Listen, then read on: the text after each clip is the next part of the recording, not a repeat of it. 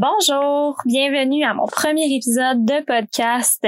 Podcast que ça fait des années qui était dans ma tête et que finalement euh, on est ici aujourd'hui. Je suis vraiment excitée de pouvoir vous le présenter. Euh, j'ai décidé d'opter pour un podcast avec des courts formats, juste assez pour euh, pouvoir consommer avec sa tasse de café le matin. Donc, sans plus attendre, je vous présente le premier sujet d'aujourd'hui qui est la diète d'information.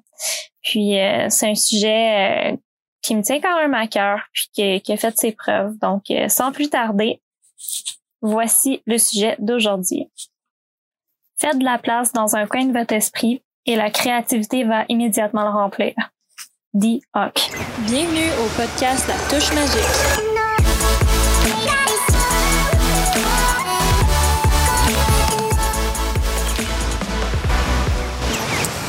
Donc, le premier sujet que j'avais envie de parler euh, pour ce podcast-ci, c'était la diète d'information.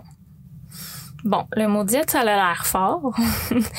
Surtout en 2019, on n'ose pas trop emprunter ce mot-là euh, de toutes les connotations négatives qui existent.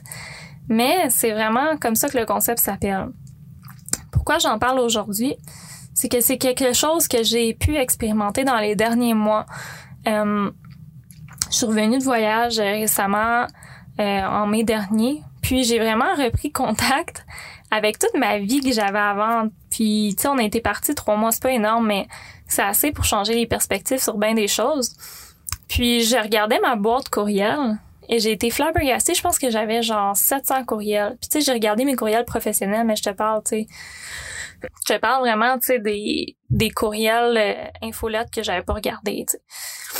Puis, ça m'a amené à me poser des questions sais, à quel point que je laisse mes services être influencés par euh, par les sources externes que je que je consomme au lieu de comme m'asseoir, me regarder par en dedans, puis de voir ce que moi j'ai vraiment envie de livrer puis de donner aux gens. Donc c'est un peu euh, de là que ça vient. J'aimerais faire le parallèle avec le bruit qu'on parle dans une communication. Donc dans une communication, il y a tout le temps un émetteur puis un destinataire. Entre les deux, euh, il va y avoir du bruit. Puis le bruit, c'est ce qui fait que ton le message va être altéré. Le message peut changer, le message peut être mal perçu, etc., etc. C'est un concept euh, très connu en communication d'essayer de, contrôler le bruit autour du message. Puis c'est un peu le parallèle que je voulais apporter avec les idées. On veut essayer de limiter le bruit qui s'applique avec les idées. Que quand ton intuition sort une idée, ou que tu popes une idée dans ta tête pour être plus concrète, tu veux limiter le bruit qui va t'empêcher de mettre cette idée-là en action. Puis, euh, c'est là que le concept de la diète d'information vient être utile. Donc, la diète d'information, c'est quoi concrètement? On va parler de limiter les sources d'information avec lesquelles tu interagis. Euh, pour ma part, j'aime parler d'une consommation consciente de l'information. Puis ça, concrètement, comment ça se traduit? Ben, c'est de réduire le nombre d'infolettes que tu reçois d'une part. Combien d'infolettes que tu as dans ta boîte courriel chaque jour? De ces infolettes-là, quelles que tu lis? Bon, des gens viennent d'en éliminer une coupe. Après ça, ceux que tu lis, là, le feeling qu'elles te donnent. Y en a-tu qui te font filer genre anxieuse de genre shit, je devrais être rendu vraiment plus loin que ça ou tu sais ou il y en a au contraire qui te font vraiment bien filer puis qu'à chaque fois tu consommes, tu cliques sur tous les liens puis tu as le goût d'aller voir d'aller voir euh, ce que la personne crée. Donc vraiment ici tu peux mettre un filtre à toutes ces infolettes là puis garder peut-être maximum 5 infolettes que, que tu reçois. Puis ce que ça va faire c'est que premièrement tu vas arrêter de recevoir un million de courriels par jour. Deuxièmement, tu vas vraiment plus enjoyer les infolettes que toi tu reçois. Deuxièmement, le nombre de groupes Facebook dans lesquels tu es présent. Euh, ça aussi, c'est quelque chose que j'avais vraiment abusé. Là, je pense que j'étais dans une vingtaine de groupes Facebook. Donc, de limiter euh, les groupes Facebook dans lesquels tu es présente, tu peux les quitter. Si t'as pas vraiment interagi dans le groupe, si, si à chaque fois qu'il y a un post qui passe dans ton feed, t'es comme ben tu devrais les quitter juste pour en avoir quelques-uns. La seule chose, la seule chose de positive que ça va t'amener, c'est que, un, l'information que tu vas avoir, elle va vraiment t'intéresser. Puis deux, tu vas être vraiment plus porté à interagir si tu en as vraiment moins qu'avant. Bon, sur les médias sociaux, c'est un peu plus clair comment ça s'applique. Le nombre de comptes que tu suis, de personnes que tu suis sur Instagram, et le nombre d'interactions aussi que tu as dans ta journée sur Instagram. C'est souvent euh, je me souviens quand j'ai commencé à faire un peu de gestion de communauté, je pense en 2012, ça me rajeunit pas. Mais euh, la, la mode, c'était t'interagis tout le temps avec tous les comptes que, que t'entres en contact avec. Puis ça, ce que ça faisait, c'est que ça générait des abonnés, non, non, non. Mais aujourd'hui, je pense plus que c'est... En tout cas, je suis pas mal sûre. Je suis convaincue que ce n'est pas une bonne façon d'interagir sur les médias sociaux. Premièrement, tu sais, c'est des relations vides. Puis, tu perds ton temps, tu perds aussi le temps de la personne. Pas que t'aimes pas son contenu, mais que c'est un peu fake. T'es pour interagir de manière fake, fais-le pas. Garde-toi les comptes qui t'intéressent ou stories qui te font rire ou quelque chose qui t'amène une émotion X ou qui t'amène vraiment de la valeur à ton travail. Le reste, flush ou si tu veux pas flusher, fais juste pas interagir. Contrôle, contrôle ton interaction parce que chaque interaction, c'est de l'énergie qu'on dépense. Puis ça, peu importe toutes les informations que je vais nommer aujourd'hui, chaque interaction, c'est de l'énergie dépensée. Autre sujet, les podcasts, parlons-en. C'est assez ironique que je parle de limiter euh, les podcasts que tu écoutes en te faisant écouter mon nouveau podcast. Mais euh, j'en parlais pareil. je, me, je me permets.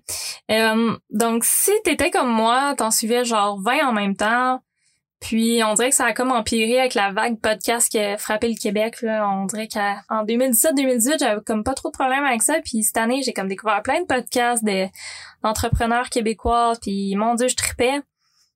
Mais ça aussi, ça l'a passé, ça l'a passé au filtre euh, au printemps quand j'ai dû, quand j'ai dû prendre une pause puis regarder mes idées à moi. C'est, c'est le même principe qui s'applique vraiment. Consommer consciemment. Tu t'aimes un podcast, suis-le. Mais tu sais, je doute que t'aies du temps dans ta semaine pour en suivre 20 puis de genre keep up sur les 20, 20 podcasts qui publient chacun un épisode par semaine. Donc ça, c'est vraiment de voir lequel qui t'amène le plus de bonheur, lequel qui t'amène le plus d'informations utiles. Et d'essayer de te limiter. Tu sais, pour ma part, je pense que j'en ai cinq maintenant dans ma playlist. Ce qui est vraiment suffisant. Les livres. Donc, je suis une folle aux livres. J'aime bien euh, en parler. Euh, j'adore lire. Mais j'avais la fâcheuse habitude de lire trois ou quatre livres en même temps. Donc, et de ne pas faire les exercices qu'il y avait dans le dix livres. Puis c'est, J'aime vraiment beaucoup les livres de développement personnel, les livres de spiritualité. Puis le, le power dans ces livres-là réside dans le fait d'appliquer vraiment les exercices que l'auteur te suggère. Donc, réduire sa consommation à un livre à la fois, puis de lire le livre avec un cahier de notes à côté, ça a vraiment changé euh, beaucoup de choses. Euh, puis c'est ça, la puissance de ces livres-là est vraiment dans les exercices qui viennent avec c'est ça, dans le consommer tranquillement, assimiler les concepts et surtout appliquer les concepts. Donc, euh, tout ça, toutes ces ressources-là, si tu arrives à limiter tes sources, euh, tu vas arriver plus rapidement à faire de la clarté dans tes idées, euh, à voir ce que ton intuition veut vraiment pour toi, pour tes idées, puis surtout à mettre en action. C'est surtout ça mon point aujourd'hui, c'est on peut aller chercher sans formation, on peut aller chercher huit diplômes, on peut aller chercher euh, suivre 80 infolettres en même temps, mais si on met rien en application, si on met rien en action, euh, tout ça, ça c'est pas de la consommation consciente. C'est vraiment consommer pour consommer. Donc c'était un peu le point euh, que je voulais apporter aujourd'hui de prendre soin de nos idées, puis surtout écouter notre intuition, limiter le bruit qui vient entre notre idée puis le fait de la mettre en action. Donc, si, euh, si le podcast d'aujourd'hui t'a plu, euh, tu peux t'abonner euh, à l'infolette. Je vais laisser le lien dans la description. sinon, écris-moi sur Instagram, ça me fera plaisir de discuter avec toi. Puis d'ici là, on se parle la semaine prochaine. Bye!